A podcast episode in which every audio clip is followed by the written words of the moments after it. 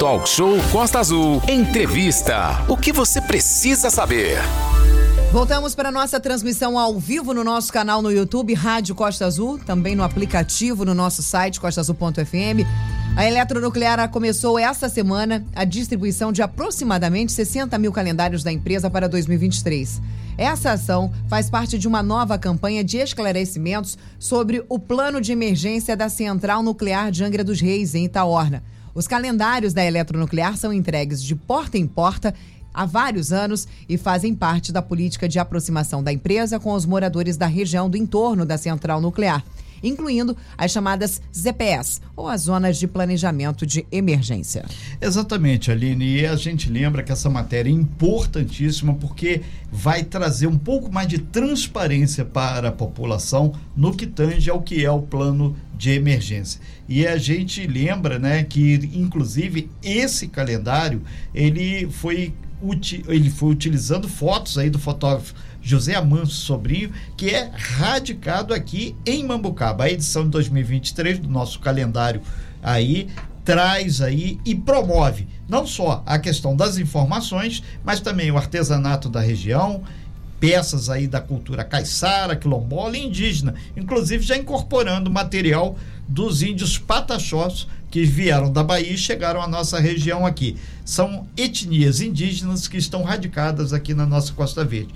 Para detalhar aí essa ação de entrega do calendário e essa conscientização e explicação sobre o plano de emergência, a gente recebe aqui no nosso talk show, estamos ao vivo também no YouTube, o Marco Antônio Torres Alves, que é o atual coordenador, dos coordenador de comunicação social da Eletronuclear. Ele é bacharel em artes cênicas e pós-graduado em comunicação empresarial pela SPN. Marco, muito bom dia, muito obrigado por você disponibilizar esse tempo aqui nessa matéria com a produção do nosso grande Valente. Seja bem-vindo, muito bom dia.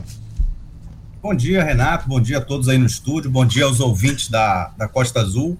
Oh, você pegou meu currículo aí, mas esqueceu de falar. Eu também sou jornalista que nem ah, vocês aí. Mas isso eu, a gente deixou aí a cereja do bolo, né? Por isso que a gente ah. deixou para você levantar essa bola aí, que é jornalista. Sim. Coleguinha, inclusive, mandar um abraço a todos os coleguinhas, em especial a Tati, que está é, na nossa nosso grupo aqui de coleguinhas da região, todo mundo fica super ligado aqui hoje em dia especial temos aí a questão eletronuclear e as chuvas que realmente estão provocando muito transtorno, não só na rodovia Rio Santos, mas também em alguns pontos aí dos municípios da Costa Verde.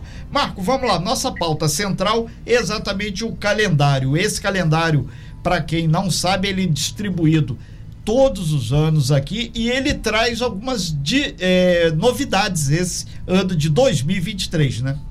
Sim, Renato, nesse o calendário, assim, ele sempre foi uma peça, é, ele é uma peça de comunicação muito importante, né, no relacionamento que a empresa tem com a comunidade.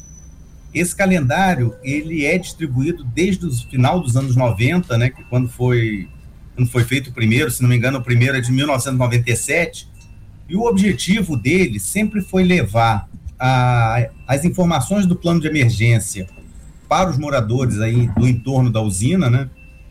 Na verdade, a gente entende que, mesmo com toda essa modernidade tecnológica, o calendário ainda é uma peça fundamental, porque ele, ele é analógico, ele está sempre disponível dentro da casa das pessoas, né? Todo mundo tem, em algum canto lá da sua casa, tem um calendáriozinho pendurado lá, onde anota o dia que comprou o botijão de gás, anota o dia da consulta do médico, enfim e a gente entende que ele, é, ele apesar de ser né, um meio ainda antigo, mas é um meio bastante eficaz, né? Ele se soma, né, às outras informações que a gente tem sobre o plano de emergência, que a gente passa nas nossas redes sociais, no nosso site, enfim. E ele agrega nessa comunicação justamente que o grande objetivo do plano de emergência é que a gente quer que as pessoas estejam, estejam tranquilas, né? A gente sabe que o cidadão tem o direito de viver tranquilo no lugar que ele escolheu para viver. Perfeito. Então, tem que ter as informações para saber se houver uma emergência, né, o que é uma possibilidade muito distante, né? A gente já está aí há mais de 40 anos operando usina nuclear aí na região. A gente sabe que as usinas nucleares são hoje a, a forma de energia mais segura. Tem estudos internacionais que mostram que a, a mortalidade na indústria nuclear é disparadamente a menor entre todas as fontes de energia. Isso aí, se você incluir mesmo todos os, os grandes acidentes que tiveram aí no passado, né? E, mas mesmo assim a gente quer levar essa tranquilidade, quer levar essa informação às pessoas. E esse calendário já está sendo distribuído, né? Começou a distribuição essa semana, a gente, como vocês devem saber aí também, a gente está tendo muito problema aí por causa da chuva, né? Sim. é um trabalho que é feito de casa em casa, enfim, aí a gente tem que interromper de vez em quando por causa das chuvas. Mas aí a expectativa é que a gente termine até o final do ano, né? Que a gente distribua o calendário. Se a chuva não atrapalhar muito, a gente consegue cumprir esse prazo. Perfeito. E. Pois não, Renato? É, é só lembrar aqui a, a, todos que estão nos acompanhando, não só pelo DAIO, mas também pelo nosso canal no YouTube, Rádio Costa Azul. Você entra lá no YouTube. Estamos ao vivo aqui com o Marco Antônio Torres Alves, que é o coordenador de comunicação social da Eletronuclear. Jornalista, por isso que fala com essa desenvoltura toda aqui. Mas a gente vai passar agora aqui para o Valente, para a gente começar a pontuar exatamente o mecanismo dessa operação, que a gente sempre defende aqui. Quanto mais transparente for a informação e fidedigna, melhor para a segurança de todos. Valente. Marco, bom dia, é o Valente aqui falando. Bom dia, é, Valente. Eu queria insistir nessa questão do calendário de papel, né? A gente tá, o senhor falou aí, tem razão, estamos na era da informação eletrônica. Eu sou um, um, adepto do jornal de papel, ainda produzo jornal de papel, né? E, e circulo jornal de papel ainda.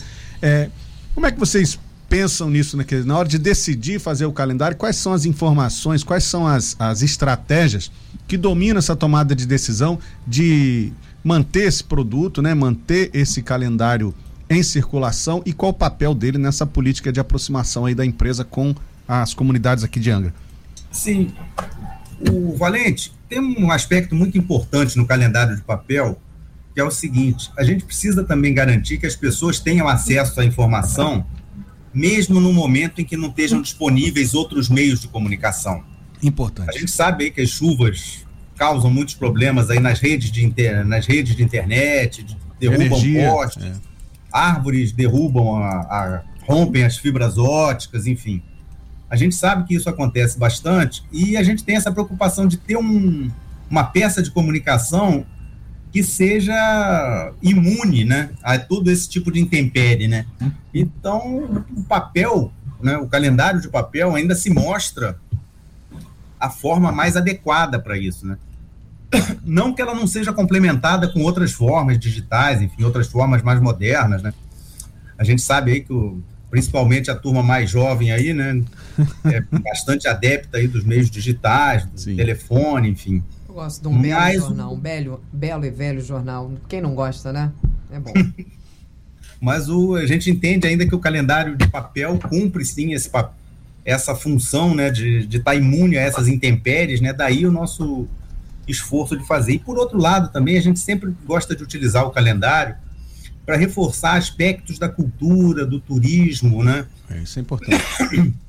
As belezas que a gente tem aí na região, enfim, e a riqueza das comunidades tradicionais. Esse calendário para a gente ele tem uma função, ele tem um aspecto bastante importante, né? Que no ano nesse ano, né? Já tô, já tô falando como se estivesse em 23, mas esse esse calendário em 2022, né? nós fizemos um trabalho muito grande de reaproximação com as comunidades tradicionais, né? A eletronuclear teve presente em todas as aldeias indígenas da região, enfim, para a gente reforçar esse papel, né, de estímulo, né, a essas comunidades tradicionais. A gente teve presente nos quilombos também. A gente é, nesse final de ano nós patrocinamos a festa da cultura negra lá no quilombo do Campinho da Independência em Paraty. Enfim. Legal a gente está reforçando bastante esse trabalho com as comunidades tradicionais e essa divulgação né, do artesanato das comunidades tradicionais, que é o tema do calendário, faz parte desse esforço aí de reaproximação e de valorização desse, desse aspecto cultural aí que é tão importante aí para a gente na região. Estamos ao vivo com o Marco Alves, ele está conversando conosco sobre a distribuição, sobre a distribuição dos calendários já uma tradição muito grande da eletronuclear, os calendários da eletronuclear que são enviados. Acho que todo o angrense tem um na sua casa, na sua residência. Isso é importantíssimo também para a disseminação das informações, tudo sobre a eletronuclear nesses calendários. Renata Guiar. Exatamente. Então, você, estamos ao vivo aqui no nosso canal no YouTube, estamos também entrecortando essa matéria, já falamos com o Marco, ele é jornalista, melhor do que ele entende a importância das informações aqui que nós estamos também atualizando as pessoas com relação à rodovia Rio Santos.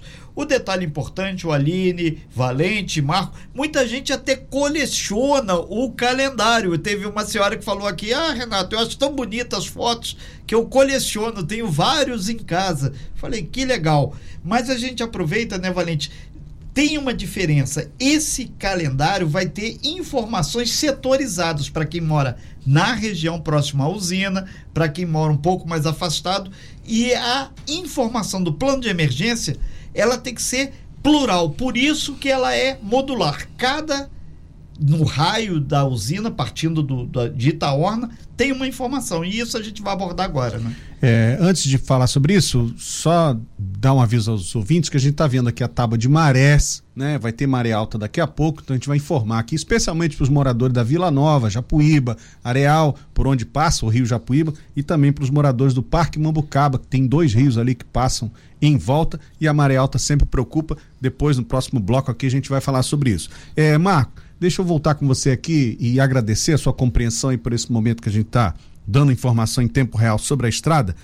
A questão do plano de mobilização de pessoas em caso de acidente nas usinas, que eu não vou chamar nem de plano de evacuação, que era um nome temido aqui né? na década de 80, 90. Tem gente que pensa que todo mundo da cidade teria de ser retirado no caso de um incidente lá na usina. O senhor pode explicar melhor o que, que são essas zonas de planejamento de emergência, onde é que tem mobilização? Eu creio que no calendário também haja essas informações, correto? Exato, Valente. O, assim, o conceito do plano de emergência, ele é bastante simples, né? O plano de emergência, em primeiro lugar, ele é um plano preventivo.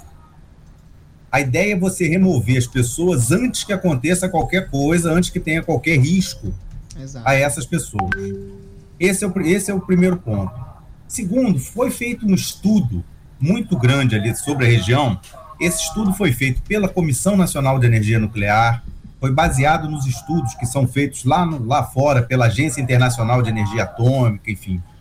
Foram usadas as referências de outros países. E esse estudo constatou que num pior acidente possível, a pior situação possível que poderia acontecer em relação às nossas usinas, você só apresentaria é, risco de risco radiológico numa região de até 5 quilômetros no entorno da usina.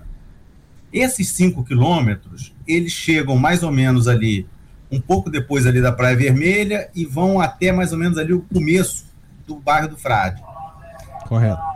Basicamente, essa seria a região que poderia ter algum comprometimento no caso de um dos piores acidentes. E uhum. quando eu falo pior acidente, é um acidente do tipo que a gente nunca teve, nem os acidentes que ocorreram no resto do mundo, Fukushima, Chernobyl, enfim, nem esses outros acidentes chegariam, chegariam nesse nível. Mas enfim, mas o pior possível, né, que eu acho que faz parte do deles lá imaginarem o pior, a pior situação possível, aconteceria um um deslocamento de pessoas. Um deslocamento das pessoas que residem nessas áreas aí de até 5 quilômetros para as áreas que estão situadas entre 10 e 15 quilômetros, que vai mais ou menos ali até a, a vila residencial de Mambucaba e até a Japuíba. Perfeito. Inclusive... Então, na verdade, a gente está falando de, do, do, deslocamento de uma população relativamente pequena uhum. e numa distância pequena. Perfeito. Então, essa é a região que a gente precisa que esteja que esteja liberada para poder executar o plano de emergência, né? E é onde se concentram também essas campanhas de informação mais de é, face to face, né? cara a cara com o morador, correto? Exato. O, por isso é que a gente faz o calendário, como você mesmo falou, e eles são, eles são setorizados, né? A gente tem um calendário, uma versão do calendário para as pessoas que moram nessa área de até 5 quilômetros, e tem uma versão do calendário para as pessoas que moram fora dessa área de 5 quilômetros.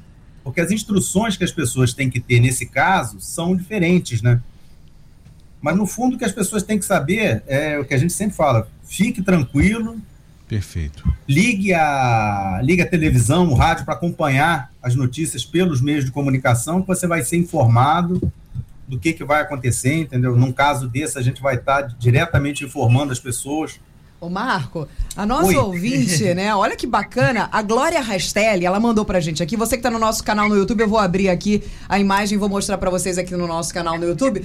Ela coleciona e fez quadros com os pôsteres aí da, do calendário. Ela falou que tá guardando o próximo é. pra virar aqui. Eu vou mostrar pra você aí na câmera também, ó. Ela mandou pra gente, ó ela faz, fez os quadros com os, os últimos calendários, e, né? Do, da Angra Antiga, Glória série, Rastelli isso, do Village. Essa série aí, oh. da Glória Rastelli, é uma que se trouxe... a Glória quiser, ela pode entrar. Vocês podem passar meu contato para ela, que vai ser o maior prazer conversar com ela. E se tiver Olha algum calendário Glória. faltando na coleção dela, a gente. Pronto, Glória. então, Vou essa, assim. essas fotos que a Glória postou aí, né, do calendário do, de um calendário, calendário anterior, antigo. são fotos antigas de Angra do professor Miguel Assad que Sim. tem a história de Angra nas décadas de 20 até o século 19, né, como que o centro urbano de Angra mudou, né, os casarios que foram demolidos, as ruas que foram alargadas, e ele conta uma história interessante que para quem conhece o centro de Angra aqui, nós temos a igreja Santa Luzia, que é a igreja mais antiga da cidade, e tinha pessoas que desciam de bicicleta aquela ladeirinha ao lado, onde tinha a casa do Alípio Mendes, e dali caía direto no mar. Ou seja, o mar vinha aqui na rua do comércio. Exatamente. E houve tanto aterro, tanto aterro, enfim. É, tema para um programa aí de, de longa duração. Longa duração. E a gente lembra que nós estamos ao vivo aqui no nosso canal no YouTube, conversando né, com o Marco, que é um dos representantes da parte de coordenadoria e de comunicação da Eletronuclear, falando sobre a importância, não só como acervo de informação para o plano de emergência, como também para elevar a cultura da Costa Verde, que a gente deixa claro que o material muitas vezes reporta situações de Angra e também de Paraty. Ô Marco, um, uma questão que chega aqui de alguns ouvintes aqui perguntando é exatamente se você, através desse trabalho que você desenvolve, assim como do, do calendário, vai ter uma outra dinâmica, um outro projeto a partir do momento que a usina Angra 3 já começa a sinalizar para a retomada total da obra. Isso quer dizer que vai aumentar. Temos uma usina, Angra 1, já temos duas, Angra 2 e futuramente Angra 3. Ou seja, aumenta aí consideravelmente a carga de a possibilidade de algum sinistro. Mesmo que você tenha dito aí que é muito remota essa possibilidade, a população acredita que três usinas podem ter um risco maior do que uma só usina. Isso vai mudar o plano de emergência? Renato, isso já está em estudo, né? Acho que assim, a princípio, de, com certeza deve mudar, né? Você, como bem você falou, né? Você passa a ter mais uma usina ali junto. Mas assim, eu não, eu não saberia te dizer exatamente Perfeito. quais são as mudanças que vão ter. Mas, na verdade, como elas estão muito próximas, né? E todas essas medidas têm a ver com a distância, com, a, com afastamento em relação à distância que você está da usina, né? Sim eu não acredito que você vai ter uma mudança muito grande de conceito, né? Talvez você tenha uma ampliação das medidas que já existem, mas o conceito deve permanecer. É, e um outro dado que tem aqui um ouvinte nosso aqui, um ambientalista, ele está falando se os novos dados do IBGE está tendo acontecendo o censo, vai estar tá muito mais atualizado. Quantos somos, onde estamos aqui na região? Se esses dados já vão ser computados também pela eletronuclear para saber qual é o universo de pessoas que realmente estão nesse entorno, o entorno das usinas. Obrigado, Valente. Exatamente, Renato, com certeza. Esses, esses dados do IBGE são muito importantes, mas a gente também não tem uma defasagem tão grande, né? uma vez que os estudos do IBGE são feitos a cada 10 anos. A gente utiliza muito também os números do programa de, de médico de família, né?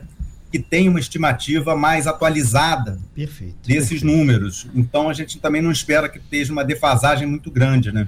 Nós estamos ao vivo aqui no nosso talk show nessa manhã com o Marco Antônio Torres Alves, que é o coordenador de comunicação social da Eletronuclear, dando aqui uma visibilidade maior ao plano de emergência. Lembrando que a Rádio Costa Azul está integrada a esse plano de emergência. Isso está lá no estatuto lá do plano de emergência que faz parte. Valente. É, lembrando que assim que terminar a entrevista com o Marco, a gente vai falar sobre a tábua de maré, a previsão de subida nos rios e mais uma panorama aí, mais uma panorâmica sobre as condições do clima hoje. Essa chuva deve continuar assim que a gente terminar já. Estamos caminhando para o final aqui. Marco, deixa eu te perguntar, não sei no limite das suas atribuições se você pode falar ou não, mas há Sim. muita expectativa em relação à conclusão, né, a manutenção das obras de Angra 3, e já se fala até em Angra 4. Hoje haveria né, unidades nucleares de menor porte que poderiam até caber ali dentro de Itaorna. É, no limite das suas responsabilidades aí como gestor de comunicação, o que se sabe sobre Angra 3 e em que pé está esse cronograma de obras civis aí da usina? O Angra 3, as, obras, as obras já retomaram, né? Esse foi um. 2022 foi um grande ano, ano de preparação, né? De reinstalação do canteiro, de. A gente reinstalou a central de concreto, enfim. Já fizemos a primeira concretagem, agora vão, nesse começo de 2023 vão se seguir outras concretagens e a obra está em, em, bom caminho, né? É preciso que entendam que essa, essa primeira etapa da obra, né, que é o que a gente chama lá na eletronuclear de plano de aceleração do caminho crítico, é um nome meio é um nome muito longo, mas basicamente ele significa a conclusão dos principais prédios da usina enquanto está sendo feito a modelagem da contratação de uma empresa internacional que vai concluir a usina inteira. Né? Essa modelagem é feita pelo BNDES e ela deve estar sendo concluída agora, no começo de 2023, para que até o final do ano se lance essa seleção internacional aí da empresa que realmente vai concluir a usina é, por inteiro. Essa questão relativa à Angra 4, né, que falam, né, que seria a quarta isso. usina, isso é, no planejamento energético do governo, que ele tem um plano que é o plano decenal, ele sinaliza a necessidade da construção de mais uma usina hum. nuclear no país, né? Sim. E a princípio, assim, sempre há uma disputa, né, bastante grande do, entre os estados, né? Porque você está falando de um investimento grande, você está falando de uma geração de empregos grande, e se, se colocou essa questão dessa usina ficar em Angra pela facilidade que a gente já teria de já ter um sítio licenciado, né? Já tem três usinas, poderia ser colocada mais uma ali. Ok. Nós estamos ao vivo com Marco Antônio Torres Alves, que é coordenador da parte de comunicação social da Eletronuclear. Lembrando que aí serão distribuídos cerca de 60 mil calendários aí é, dando conta não só do que é e como se dá o plano de emergência, mas também outras informações aí importantes sobre esse procedimento. O, Marco, já para fechar a sua participação aqui no Talk Show, é, alguns ouvintes aqui é, perguntando se nessa novo calendário, eu ainda não tive acesso, em breve terei, obviamente, se nesse novo calendário contempla alguma informação sobre a, a possibilidade da retirada de pessoas pelo mar e se porventura as pessoas que não receberem vai ter em algum ponto que onde ele possa fazer essa retirada, porque ele quer ter acesso a informações do plano de emergência. Vejo com muito bons olhos essa interrogação dos nossos ouvintes. Bom, Renato, vamos lá. É a questão da evacuação por mar, ela é ela é uma das possibilidades dentro do plano de emergência mas ela não está indicada diretamente no calendário, porque ela só é utilizada no caso de todas de outras tentativas não serem possíveis, né? E essas informações, num caso de uma emergência, vão sendo repassadas à população na medida em que isso for sendo necessário. Perfeito. O tá? plano modular, então, né? Perfeito. É. E, e agora, em relação a ter um, um local para distribuição, normalmente todos os anos a gente tem sim, tá? Mas isso a gente sempre define no final da entrega, né, que a gente vê o volume que, de calendários que não foram que não foram entregues, a gente define um lugar. A gente, já, a gente antigamente tinha aquele espaço cultural no centro de Angra, né? Agora não tem mais, mas no outro ano a gente fez a entrega lá no Pirata Shopping, enfim. Perfeito. Ok. Mas, Marco Antônio Torres Alves, coordenador, aí o gestor de comunicação social da Eletronuclear. A gente agradece muito a sua participação e você, como jornalista, melhor do que ninguém, se entende essas entrecortadas que nós tivemos para manter a nossa comunidade Angra, Paraty, Mangaratiba e Itaguaí com informes atualizados sem fake news sobre a situação da estrada. Marco, muito obrigado aí, muito bom dia e vamos aguardar aí que as pessoas possam ter com o calendário em mãos, levantar alguma dúvida, alguma coisa. Que colecionar, as pessoas já colecionam. Isso ficou patente aqui. Obrigado, Marco. Muito bom dia. Obrigado a vocês todos aí, obrigado aos ouvintes aí, pô. Muito bom dia aí. Sempre um, um prazer estar aqui com vocês. Obrigada, volte sempre, viu? Sem fake news. Talk show. Você ouve? Você sabe.